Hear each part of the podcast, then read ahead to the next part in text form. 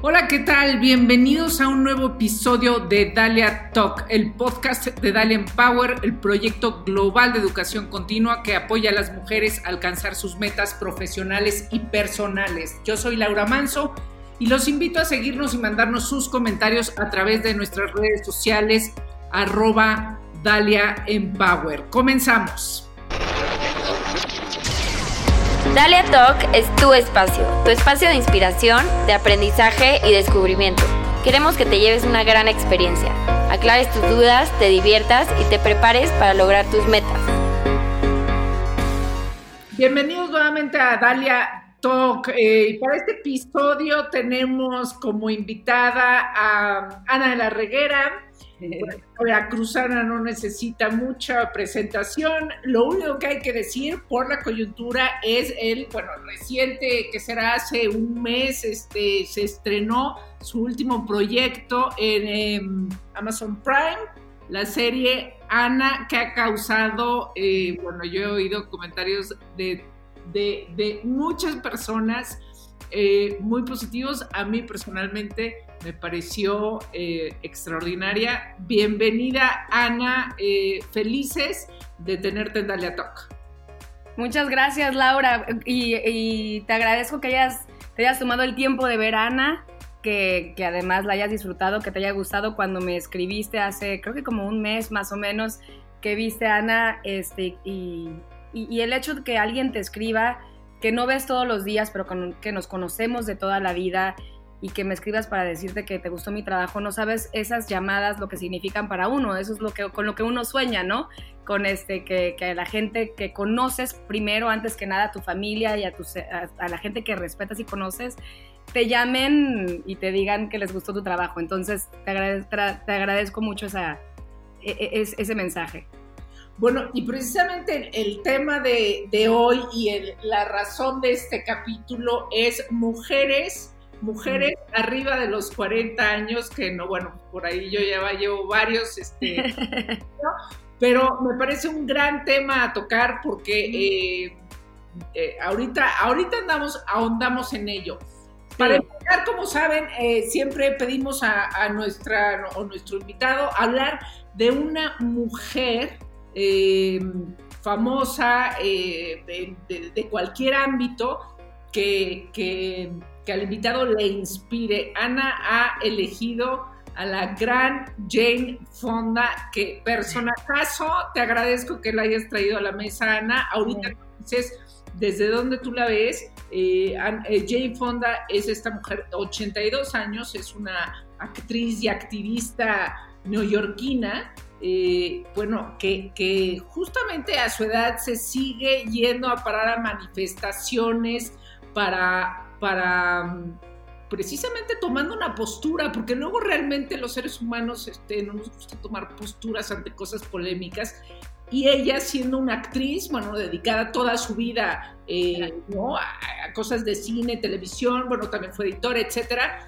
Pero ella toma posturas políticas y me parece eh, que, eso, eso es, está bien en pro de lo que ella piensa, ¿no? Eh, el año pasado la veíamos ahí parada haciendo una manifestación enfrente del Capitolio y no, bueno, pues se la llevaban a cada, cada, viernes se la llevaban a la cárcel, a la cárcel y ya luego salía, este, pero se volvía a parar eh, esto eh, por cuestiones del asunto del cambio climático, ¿no?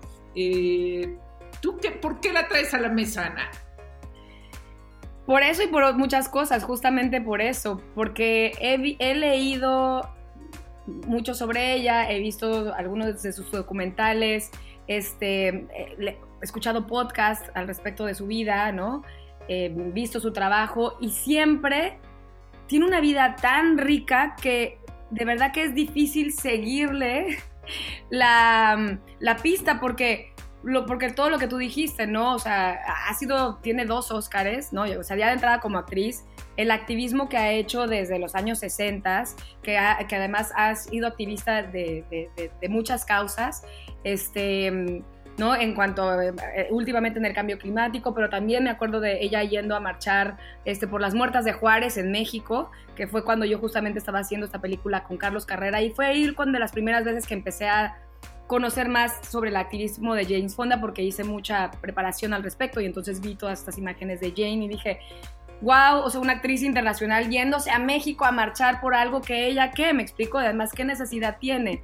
Em, por todo lo que sucedió también en Hanoi cuando se fue a Vietnam y todo este, este gran, eh, digamos, error que comete tomándose esta foto eh, encima de este tanque y cómo es tan criticada políticamente y tan odiada por muchos años y cómo, porque creo que todos cometemos errores en la vida, pero los, pero yo creo que Jane siempre está jugándosela y siempre está en ese límite donde te puede cerrar muchas puertas, ¿no? Por, por, ser tan vocal eh, en tu activismo y por también porque te puedes equivocar muy fácil, ¿no? Con una palabra que digas mal, con algo que en ese momento te agarren en un que por decir a lo mejor hasta el adjetivo equivocado, puede acabar tu carrera. Entonces, casi le sucedió esto cuando... cuando para, para quienes no tengan ese contexto, siendo muy joven Jane Fonda, eh, no, yo creo que lo que nos ha sucedido a muchas personas que, que, que, de, que de adolescente, pues este, muchas veces no estás, no te importa el mundo, luego cuando te empiezas a enterar de lo que sucede y, y empiezas a tomar postura, ella eh, va y, critica, ¿no? El, el, el, asunto de la guerra de Vietnam, ¿no? Eh, y en efecto, este, pues eh, comete un, un, par de errores en su discurso y en, su, en, en, lo que hace en su activismo, pero luego recapacita, y pide perdón, ¿no? Así es. Es tan sensible luego estos asuntos, quizá, quizá por, eso este, muchas veces eh, a, los personajes eh, que están metidos en el cine, o como tú, Ana, tú me dirás, ¿por qué no les gusta tomar posturas políticas? Porque hay mucho odio, porque lo peor con lo que te puedes meter es con la religión y la política, ¿sabes? Entonces, este, se te cierran las puertas, mucha gente te empieza a mandar mensajes de odio o te dejan de seguir o no les gusta que, des una opinión porque sienten que no es tu especialidad y que a lo mejor tú eres nada más. Y sobre todo con las mujeres nos pasa que eres una actriz y que qué sabes tú y quién eres tú al respecto. Este, de hecho, me pasó muchísimo ahora que estoy haciendo recuento. Tú me invitaste a ser editora de en ese momento de quién y tú me preguntaste en ese momento que a quién me gustaría y le dije, pues sabes qué, yo no era, yo no, yo no comulgaba con el gobierno de Calderón, pero raramente me seguía él en Twitter porque yo me la pasaba criticándolo con el caso ABC. Y entonces él me empezó a seguir en Twitter era cuando empezaba Twitter. Entonces un día me escribe en directo y yo, de hecho, fui la, le empecé a enseñar a, le dije que, que verificara su cuenta, era cuando empezaba Twitter.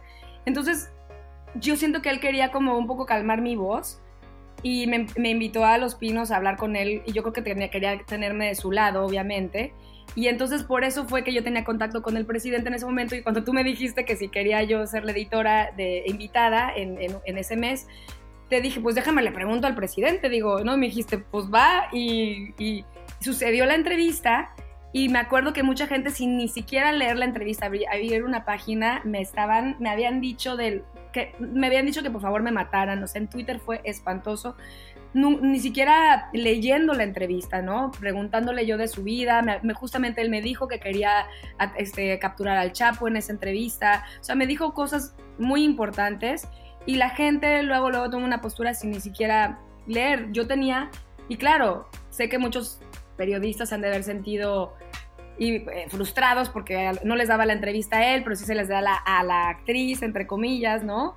Este, entonces yo creo que por eso mucha gente prefiere guardar silencio y, no meterse en ese tema que también me parece muy respetable, porque no todos tenemos por qué, este, no, no, no, no todos tenemos por qué compartir nuestros pensamientos o nuestras preferencias políticas, ¿no? Pero, pero ah, regresando ya por último a Jane Fonda, además de todo esto, lo que, con lo que más me siento identificada, identificada con ella es en cómo se ha reinventado constantemente y cómo ella a sus 40 años es cuando finalmente eh, encuentra su propia voz. Y ella lo ha dicho en muchas entrevistas.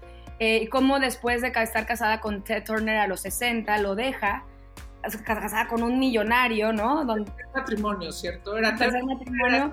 matrimonio, donde le iba muy bien, donde lo adora, pero dice, esta no soy yo y estoy en mi tercer acto de la, de la vida, que ella decía. Entonces lo deja y se va a vivir al cuarto de televisión de su hija, a, reempezar, a, a empezar de nuevo.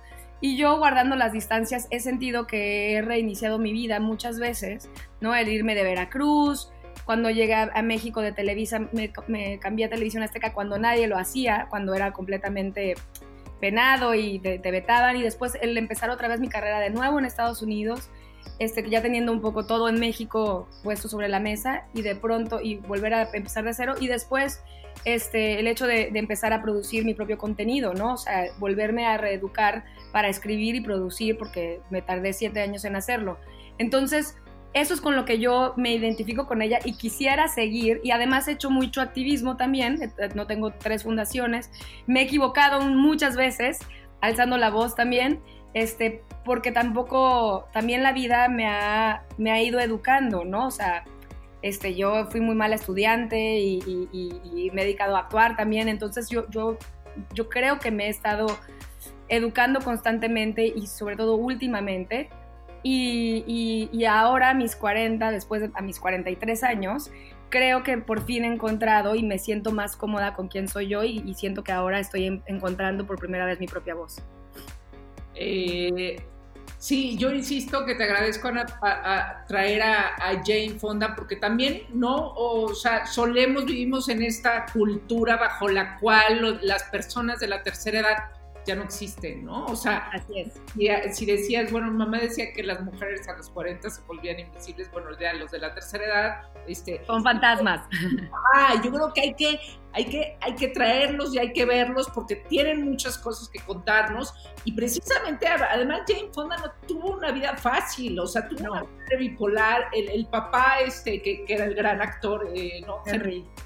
Este, eh, abandona a sus hijos, o sea, vaya, o sea, vida fácil no, no ha tenido y que se haya convertido en este personaje que, que a mí me parece nada más una mujer muy congruente, ¿no? Con lo que hace, cómo piensa, que se deje las canas, a ver, este, que no se pinte el pelo me parece extraordinario, que, que salga a decir, este es el último abrigo que me compro, porque estamos allá, no debemos este, seguir comprando ropa, porque este, nuestros closets llenos, atascados de ropa y los sacamos y regalamos, en fin, precisamente congruente con el asunto del calentamiento global. Eh, entonces, eh, yo creo que eso es lo que, lo que la gente que admiramos a Jane Fonda es, es eh, parte, ¿no? Es, son muchas cosas las que tiene admirables esta, esta mujer. sí. Bueno, y es que tengo muchas preguntas acerca de 40 años. Eh, pasando, pasando a eso, eh, lo que dices, Ana, dices, tengo 43 años y estoy en un lugar cómodo, me he equivocado mucho, este, y, en parte, y porque también, ¿no? Te conozco este, de hace tiempo y también cuando veo la serie digo, claro que en parte es esto, esta mujer, así es ella, o sea, si, logras llevarte a ti a, en algunas partes del personaje, eh, pero, pero venimos de una educación en que, a ver, a partir de los 40, que si ya tienes arrugas, que te salen canas, que, o sea, ya, ¿qué nos está pasando a las mujeres de esta generación? Donde justamente a los 40 te estás dando cuenta este, de, la persona que eres. ¿A ti te pasó? Sí, definitivamente. Bueno, esta, esta frase que dice mi mamá de, de, que te vuelves invisible a los 40 fue la única de todas las, de todas las cosas que dice el personaje de la nena, ella prácticamente me dijo todo, menos esa frase. Esa frase me la dijo una muy amiga de mi mamá, de la misma generación, que es como la tía, ya sabes, tu tía que le dices tía que es la amiga, ya sabes, en, México. Pero me, me, impactó mucho porque, porque ella me contaba que, sobre todo en, el caso de ella, de siendo una mujer muy bella, al volverte, al, cuando tienes 40, empiezas a desaparecer y la gente ya, te, ya, no te, ya no te voltea a ver y ya te ven sí, ya no te voltean a ver, ¿no? Ya no causas esas miradas, ya pierdes ese, digamos, poder, este, que a lo mejor a la mujer se le da tanto poder en su juventud y se le quita, este, de la noche a la mañana a partir de que de que ya la, piel no está en lozana, de que, que, te empiezan a salir canas. Y entonces, me, eh, o sea, es, muy... Eh, eh, híjole, es, es, muy, es muy fuerte, o sea, se me fue la palabra, pero, pero es muy fuerte vivirlo, pues, ¿sabes? Entonces yo me empecé a dar cuenta de esto cuando me lo dijo esta mujer, me lo dijo cuando yo tenía 35 años, y en ese momento pensé, me quedan 5, ya sabes, pero después dije, no, ¿qué tengo que hacer para que yo no tenga que depender de mi belleza? Y además dije, qué, qué flojera, porque vienen nuevas, es algo que yo no puedo controlar y no quiero además toda la vida estar basando mi, pues todas mis relaciones, mi forma de ser, mi, en, la, belleza, en la juventud, pues. Entonces, ¿qué tengo que hacer? Es tomar las riendas de... Porque fue en ese momento, a los 35, donde las cosas ya no estaban saliendo como yo esperaba. Ya no era la chavita, pero entonces no la había pegado como yo hubiera imaginado a, los 28 que me vine a Los Ángeles, pero entonces ya te estás haciendo más grande y, y, no hay personajes suficientemente interesantes para ti. Entonces, y yo estaba viviendo también como esta adolescencia tardía en mi vida, donde el hecho de querer agradar y querer hacer las cosas bien como mujer, porque eso es lo que, eh, lo que te educan a hacer, a ser como esta mujer perfecta, o a mí me educaron así, este, me estaba dando cuenta que no estaba viviendo, o sea, que no estaba disfrutando la vida, que no la estaba pasando bien, que no estaba cometiendo los suficientes errores para aprender, ¿sabes? Por querer ser esta niña perfecta. Y, entonces, y además esa no era yo. Y eso fue lo que me incitó a decir, voy a escribir Ana, pero además voy a empezar a, hacer todo mal, ya que no me importe, que no me importe qué suceda, ¿sabes? Y es cuando encuentra uno su propia voz, porque ya no eres una chavita, porque ya te vale madres, porque ya no quieres ser la, la, ni la más guapa, ni la, ni nada, o sea, ni, sí, ni, ni, el deseo, no sé, no sé cómo explicarte. Porque vives, o sea, porque te das cuenta de que estás en el conflicto, ¿no? A ver, ya sé cómo, cómo me educaron, pero también tienes este carácter que, ¿no? Este, lo, o sea, lo dijiste hace un rato, ¿no? Este, me salí de Veracruz, me salí de Televisa, me mm. salí de México, o sea, que, al final no te, no, no te conformas y vas por otra cosa y te atreves y arriesgas, ¿no? Pero de todas maneras eso no quiere decir que no vivas el conflicto eh, con el que te educaron, ¿no? Y porque en efecto, este, eres mujer, eres actriz, ¿no? O sea, que vive, este, pues habrá actrices más o menos guapas, pero viven de su juventud, porque así también, así se maneja, no solo en México, sino en, Hollywood. Y porque, eh, pues en efecto, entonces ahora tienes más de 40 y ahora, ¿qué pasa? ¿No? Creo que el, el conflicto y darte cuenta, pero ¿de qué crees que dependa que una mujer pueda llegar así como a, eh, aterrizar las ideas y entender lo que te estaba pasando y, que no pueda y que se queda en el cumplir con, con, lo que nos enseñaron. De, o sea, ¿cuál es la diferencia? Y, también igual y lo notas entre la cultura en Los Ángeles y la cultura en México, o la sociedad en, Los Ángeles y en México. Yo creo que el, el no quedarte cómoda es lo más importante el siempre estar viendo, o sea, y eso era, de hecho, digo, no, no, quiero sonar repetitiva con la serie, pero tuve que hacer un, un, este, mm, un viaje hacia adentro muy, muy fuerte para poder escribir Ana. Y, y, parte de las frases de la serie era que hay que perderse para encontrarse a uno mismo. Entonces, siento que hay que siempre estar revisándonos, está, eh, dónde estoy en este momento, estoy perdida, estoy haciendo lo que quiero, estoy con la pareja que quiero, estoy en el trabajo que quiero, a, dónde iba, o sea, siempre es muy fácil este, mm, darnos cuenta que también estamos cambiando, que nuestro físico está cambiando, que hay que aceptar que, que y no nada más nosotros, sino el mundo también, o sea, Ahora me, llama mucho la atención cómo han cambiado el mundo en los últimos 10 años, por ejemplo, donde ahora tú no puedes en televisión hablar sobre la apariencia de una mujer cuando antes era, en Estados Unidos, en México todavía lo hacen, pero en, en, Estados Unidos ahora tú no puedes decirle a una mujer, este, por ejemplo, lo que sucedió con Michelle Obama, que le dijeron que había salido del planeta de los... O sea, este tipo de cosas ya no se pueden, ya no se pueden hacer. Puedes calificar un, el físico de una mujer. Exactamente. Y entonces pero hay gente que no sigue sin darse cuenta, hombres y mujeres. Entonces yo creo que todo el tiempo hay que estar... A mí me da mucho miedo quedarme atrás y me gusta mucho llevarme con generaciones más jóvenes que yo y con generaciones más grandes, mucho que me enseñan también mucho más grandes que yo, ¿no?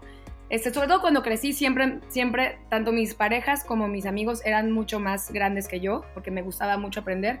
Pero ahora siento lo contrario, siento que quiero ser amiga de los más jóvenes. Los jóvenes nos están enseñando a nosotros, ¿no? Claro, hay, muy este...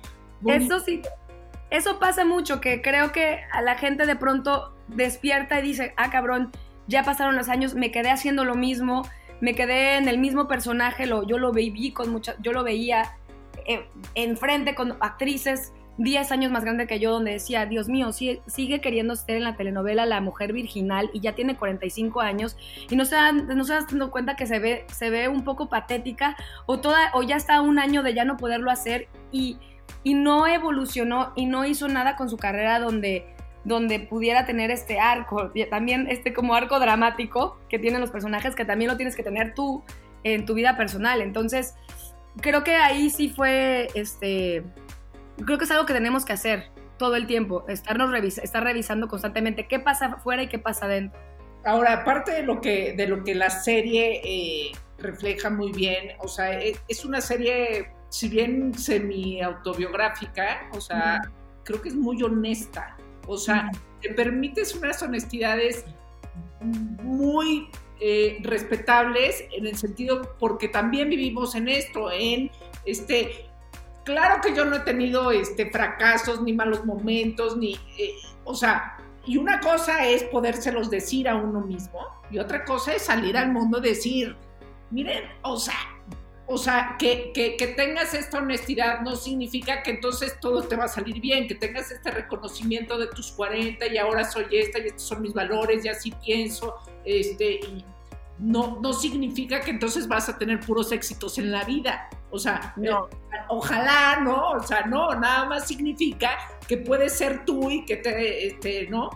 Pero, pero, ¿qué, te da esta, esta, esta honestidad que no es común ver en las mujeres de 40 o en las personas en general, yo, yo lo llevaría eh, eh, ni en sus carreras, ni, ni o sea, eh, se dediquen a lo que se dediquen, o sea, te encuentras con un banquero, rara vez se sienta y este, te es sumamente honesto, porque y no sé si también los mexicanos, y, y no es una cosa que solo sucede en México, sino ¿Por qué no tenemos esta capacidad de ser honestos y decir, aquí no me fue bien, aquí no me ha ido bien, aquí me ha ido más menos y aquí sí me ha ido bien? Es eso, la verdad es, fue cuando más aprendí en la vida, cuando yo lo que hacía mucho era vivir de las apariencias, porque mi mamá, como es en la serie, pues fue Miss Veracruz, da cursos de belleza, de personalidad, de, de estilo, de mesa, de etiqueta, y realmente ella vive de las apariencias, y ella siempre me decía que ella prefería este, vivir como rica aunque fuera pobre y era como este, este rollo de aparentar. Entonces yo creo que también me cansé de vivir de, las apariencias y yo siempre manejaba este rollo de todo me está yendo súper bien porque sí puedes manejarlo como actor, el hecho de que en ese, en ese momento en específico donde escribí Ana, yo acababa de hacer Narcos, ¿no? Pero antes de hacer Narcos, esta serie, llevaba dos años casi sin trabajar no me, no me estaban saliendo los proyectos, no me estaba saliendo, pero había tenido un estreno porque lo había hecho antes. Entonces, hacia afuera parecía que mi carrera estaba bien. Me explico, estaba haciendo una serie de Netflix, pero yo sabía en el fondo que mi carrera, o sea, yo podía pretender que mi carrera está haciendo bien y creo que muchos de nosotros, y hablando de los actores, nos creemos nuestras propias mentiras nos estamos creyendo de que, pero si todo está bien y vas con esa bandera y como sabes, cuando repites una mentira muchas veces se convierte también en una realidad. Entonces yo dije, yo me acuerdo que estuve aquí con unos amigos, estaba llorando porque me quitaron un proyecto porque quisieron una actriz más joven, también ese es otro proyecto, y me acuerdo que les dije, me está saliendo todo mal, o sea, no he trabajado en dos años, sí puede parecer que, me va bien, pero, me, pero ya no me están sucediendo las cosas. Y tienes que reconocer de verdad que no te está yendo bien, decirlo, compartirlo y ver what the fuck, o sea, qué, qué chingados haces con eso. Y entonces... La vida. ¿Qué hago? ¿Qué hago? Me...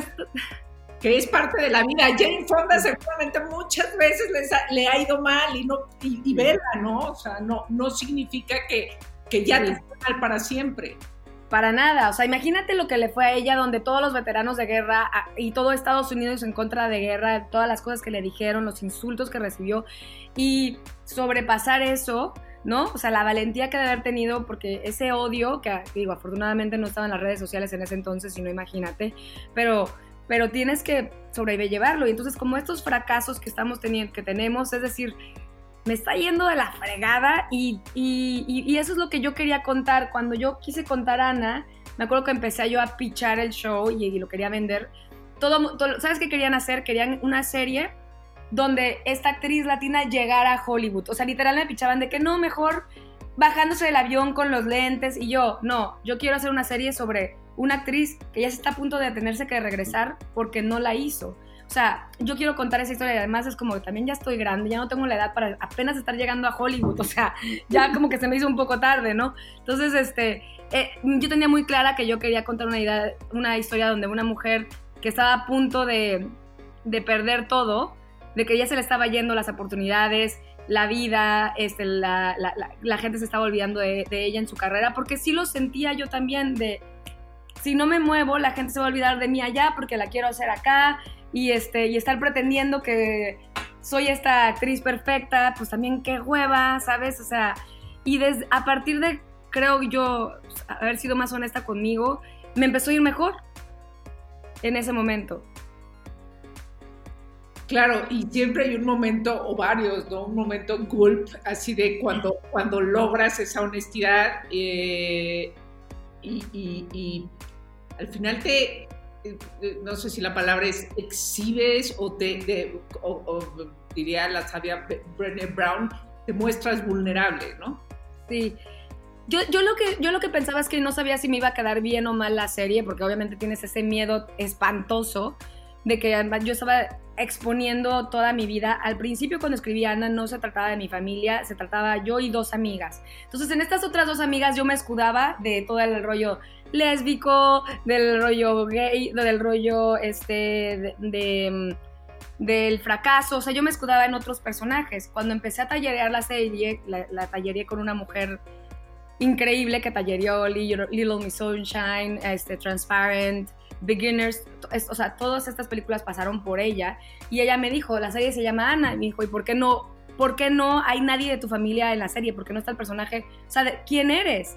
Si se llama Ana, ¿por qué no estoy viendo quién eres? Me dijo, se va a quedar sin una serie como que, ¿qué quiere ser? Como Girls, pero no es Girls, no es tan buena como Girls, me decía, no está tan bien escrita como Girls, no es Sex and the City, no, vas a tener, no estás en Nueva York, o sea, entonces me preguntó ahí, ¿qué hace tu mamá? Y le dije, y le conté, ¿cómo fue tu infancia? Le dije, no, yo tuve una infancia súper normal, mi mamá fue Miss Veracruz, y me dice, a ver, ¿qué? Tu mamá fue reina de belleza y, tiene una escuela adentro de tu casa para señoritas. O sea, ya cuando le empecé a contar toda mi vida, me dijo, tienes que hablar de eso, tienes que hablar de tu vida y tienes que ser honesta, si no, la serie va a ser, no va a ser importante, no va a ser relevante.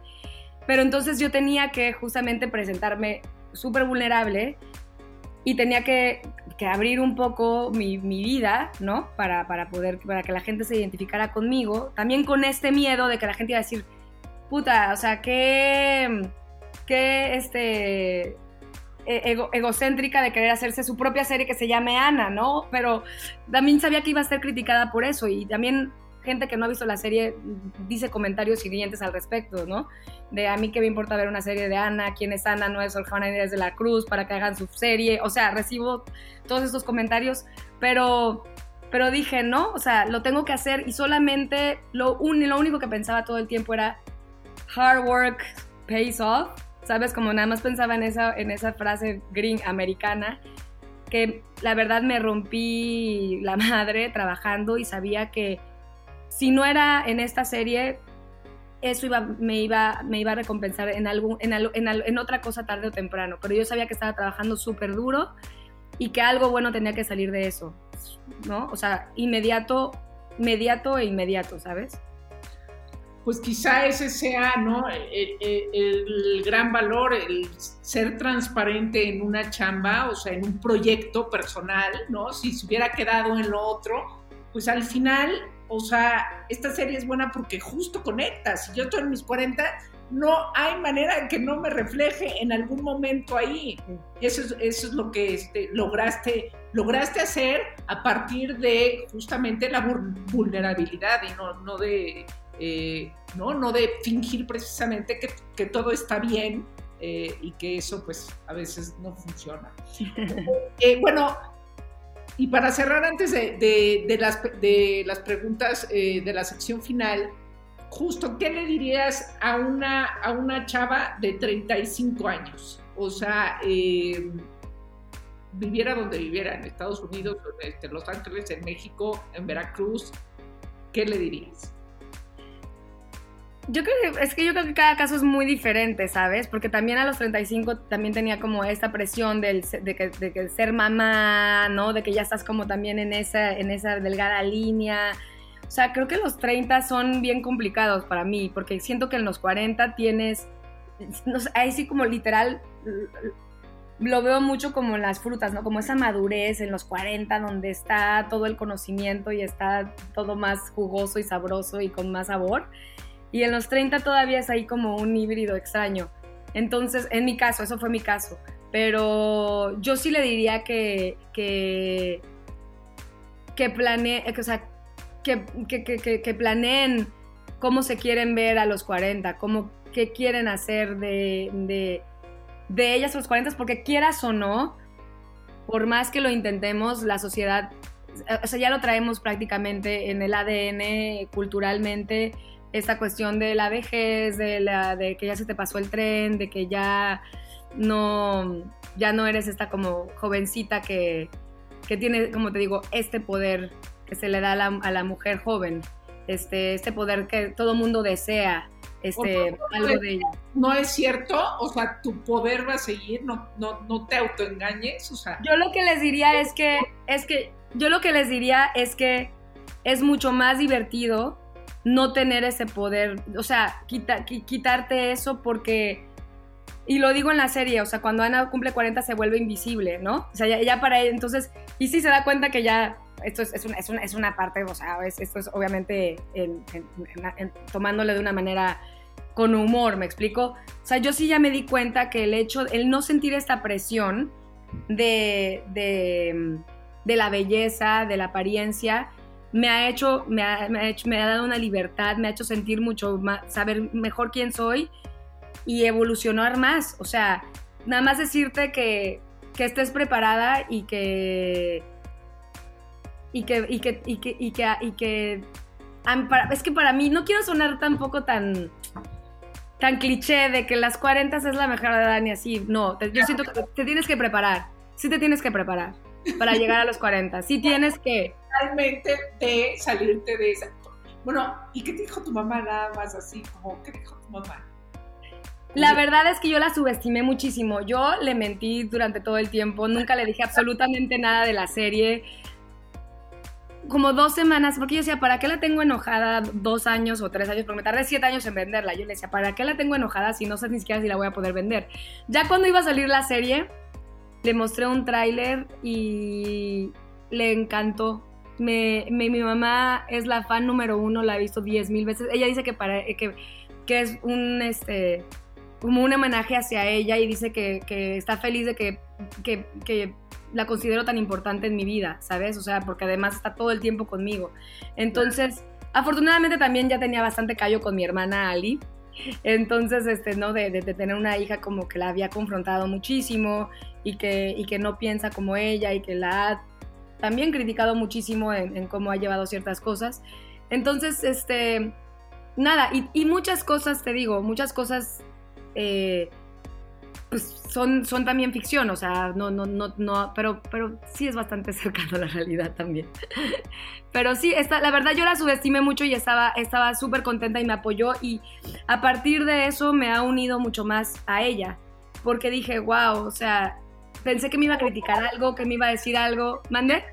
Una manera de transparencia y aceptación, ¿no? O sea, de esta es nuestra relación y no podría haber sido de otra manera porque Ana es Ana y tu mamá es tu mamá. Lo único que le molestó es que ella decía que no era como, eh, que es cierto, que ella no era como mamá, como stage mom, que eso sí nunca lo fue. Que dice que ahí parece que es como stage mom, donde va y le. Y porque me dijo, es que cuando está en la escena donde te pregunto por el casting, y yo es que sí me preguntabas como cómo te fue en buena onda. Pero ella nunca se quiso ver, porque siempre criticó como a la stage mom, porque ella me dejó ser, nunca vivió conmigo, nunca fue mi manager ni nada. Entonces, eso, eso fue lo único que le molestó. Y, la- y le han preguntado en entrevistas que si, es que si ella es así, y ella contesta que es peor. Y sí es peor, me quedé súper corta. Entonces, este, está está súper contenta. Bueno, nada, nada como la relación de las mujeres con, con su propia madre, ¿no? O sea, Así es. es, es un tema. Ok, eh, para cerrar esta, este podcast hacemos unas, unas preguntas que, que van para nuestra sección de Inspiring Women. Entonces, eh, pues ahí te van. Eh, el chiste, igual y no es contestar profundo, concreto, pero bueno, este, para, para hacerlo muy dinámico. El día más reciente que elegiste la valentía en vez del confort, ¿cuál fue? Fue hace dos semanas, este, donde... mm,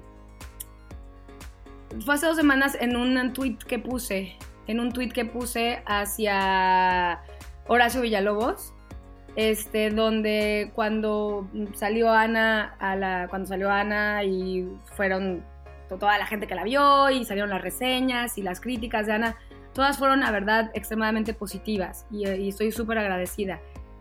Él fue la única persona que, que me acabó. Pero, te pone a, a los escuchas como en contexto, ¿no? Para que no se pierda un poco Sí. el- ah, que en contexto de cómo, de, perdóname, ¿de qué? que había pasado. Sí, o sea, sale la serie al aire, pero a lo, que voy es que sale la serie al aire, ¿no? Le, va muy bien. Y él sale en, su, en un programa a, a decir que, que la serie era espantosa, que yo había hecho el ridículo. Eso no me importa que haya criticado eh, la serie, pero habla específicamente de mi apariencia, diciendo que soy, que ya me veo vieja, que me veo patética, que ya se me fue el tren, que soy una analfabeta y que nunca aprendí a hacer comedia. Eso es lo que dice, eh, este, editándote un poquito, pero es- eh, esas son las palabras tal cuales, ¿no? Y en ese momento no quise hacer nada, porque no quise eh, oscurecer todo, todo lo positivo con algo negativo, con solamente un, a- alguien que, estaba hablando mal de la serie. Entonces me, me preferí quedar callada. Pero hace dos semanas, este, cuando sucedió lo de Chumel Torres, Amandititita salió a decir que, bueno, que había pasado lo de Chumel, pero pues que Horacio Villalobos llevaba años hablando de su apariencia, diciéndole enana, india y burlándose de ella. Un amigo fue el que me habló para decirme, ya viste lo que está sucediendo. Y ahí justamente salí de mi zona de confort porque yo no quería meterme, yo no quería, porque es muy fuerte lo que la gente te dice y es es muy complicado porque sabes que te vas a, enfrentar a mucho hate, a mucho odio, a, mucho, eh, a mucha violencia verbal, ¿no? En las redes sociales. Pero dije, no puedo dejar a una que ni siquiera conozco a Mandititita, digo, la he saludado alguna vez en la vida, pero dije, no puedo dejar a una compañera que está siendo, este, que está siendo muy valiente, cuando a mí me acaba de pasar hace menos de un mes.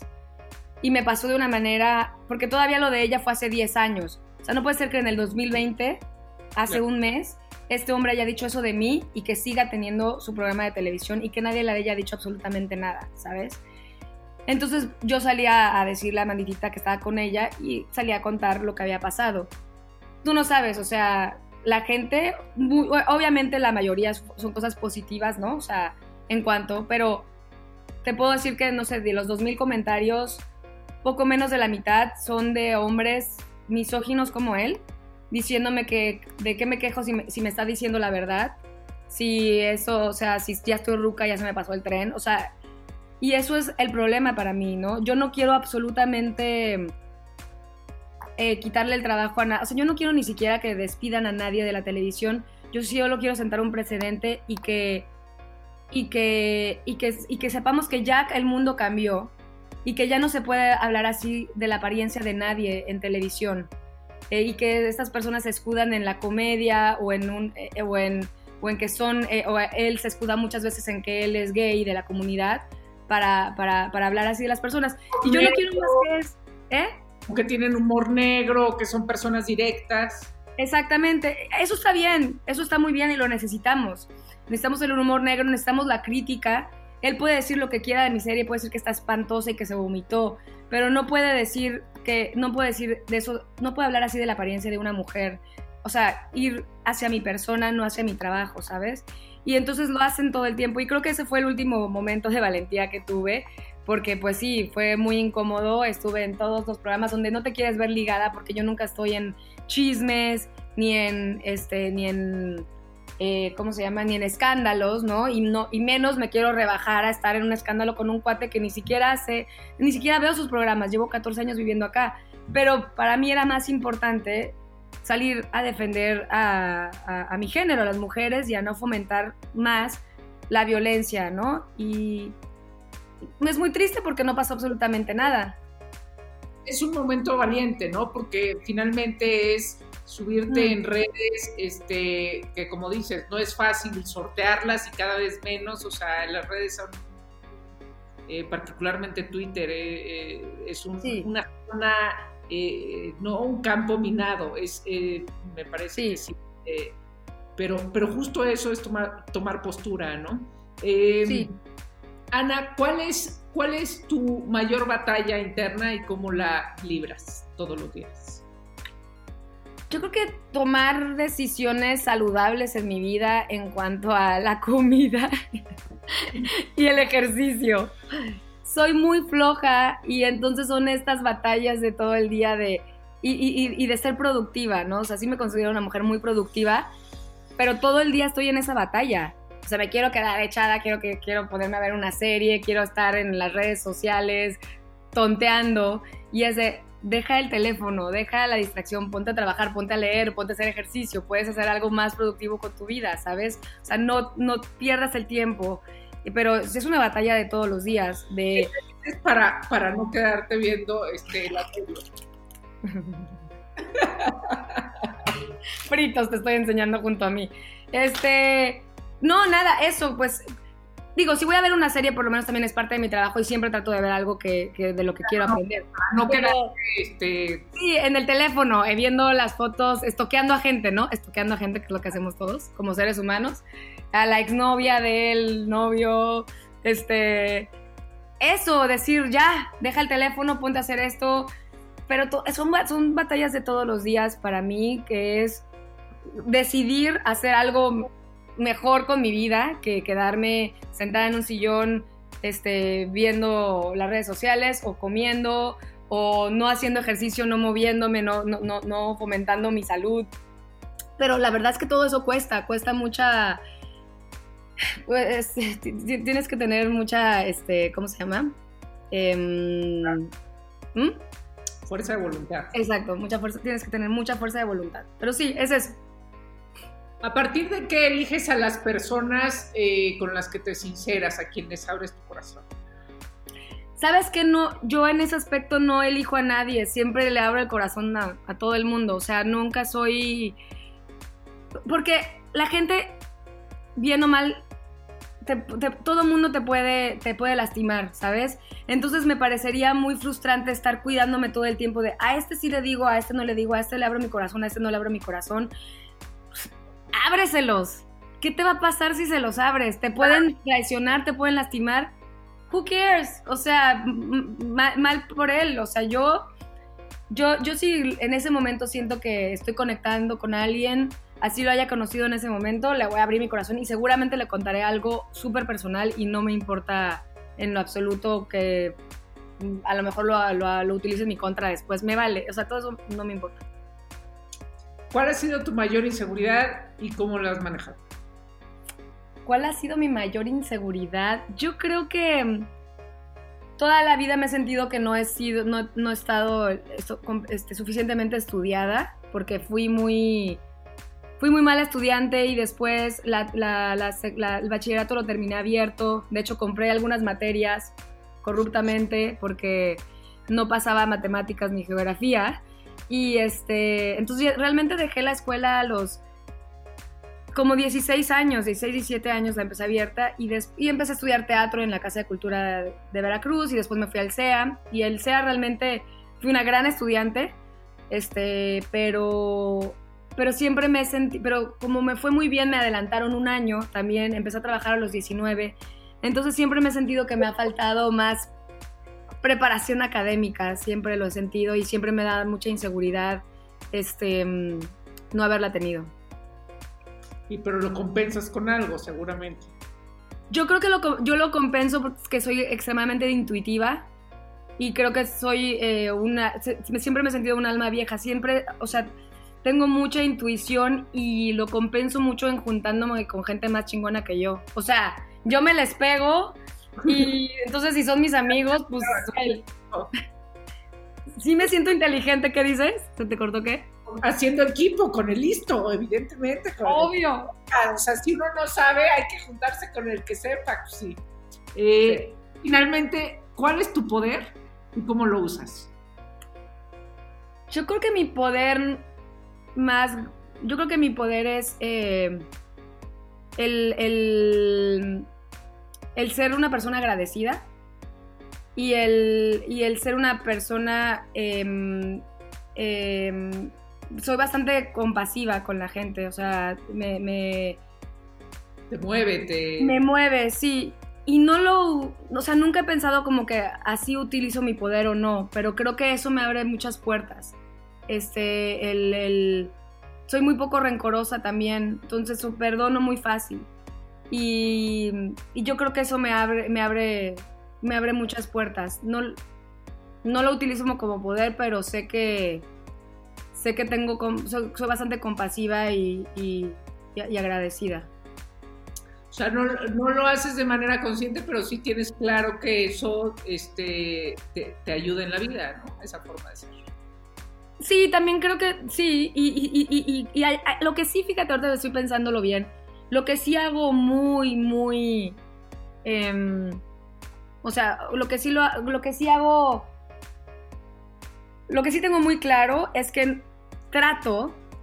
Tengo como este pensamiento mágico de tratar de nunca este, hacerle mal a nadie o, sí, hacerle mal a nadie porque siento que se me... No, no lo, y no lo hago porque soy buena persona, sino porque siento que se me va a regresar inmediatamente. Y siempre que he sentido envidia o he hecho alguna maldad, la veo como se me regresa inmediatamente. Siempre, siempre. Entonces, no es por buena persona, sino que digo, es que si lo hago, chingado, la vida me lo va a cobrar y sé que me lo va a cobrar. Entonces, por lo menos trato de de nunca ser mala onda con nadie, porque la, vida es una ruleta y eso lo tengo claro y te digo, no es por buena persona, pero siempre pienso, esta persona que es el asistente de dirección hoy, mañana seguramente va a ser el director y no me conviene ser mala onda porque mañana seguramente él me va a dar trabajo y me ha pasado no sabes cuántas veces. Es impresionante cómo me ha pasado. Entonces, eso sí lo hago estratégicamente, ¿eh? Eso sí no es de buena persona, eso es de no, o sea, mañana esto se me puede revertir y no quiero. Muy bien, Ana de la Reguera, muchísimas gracias por tu tiempo, eh, por tu franqueza, por tu este, relajada conversación y esta honestidad que tienes siempre eh, de, ser, de ser una persona más transparente que lo que muchas veces nos encontramos por ahí eh, y precisamente por esa serie tan, tan bueno, semi-autobiográfica, pero, pero también tan, tan honesta que, que mucho se necesita y que además es comedia, ¿no? Entonces, eh, pues son, son dos por uno. Mil gracias por, por estos minutos, Ana, gracias por acompañarnos en este podcast. Eh, a ti, Laura, y me da también mucho gusto hablar contigo, escucharte, verte reinventada al igual, o sea, fuiste también visionaria en ver que muchas de las revistas van a terminar, que el mundo está cambiando, de que cómo, cómo, cómo va cambiando y, y es súper es, importante este, eh, apoyarnos en todo momento como mujeres y te agradezco que hayas querido hablar conmigo y, te reitero que te agradezco que, que, hayas visto a Ana y que te haya gustado. Pues gracias Ana, un abrazo, besos a Los Ángeles, aquí, este, y a, estamos en contacto. Gracias. Dalia Talk es tu espacio, tu espacio de inspiración, de aprendizaje y descubrimiento. Gracias por escucharnos y te esperamos en nuestra siguiente transmisión. El poder está en ti. Únete a Dalia.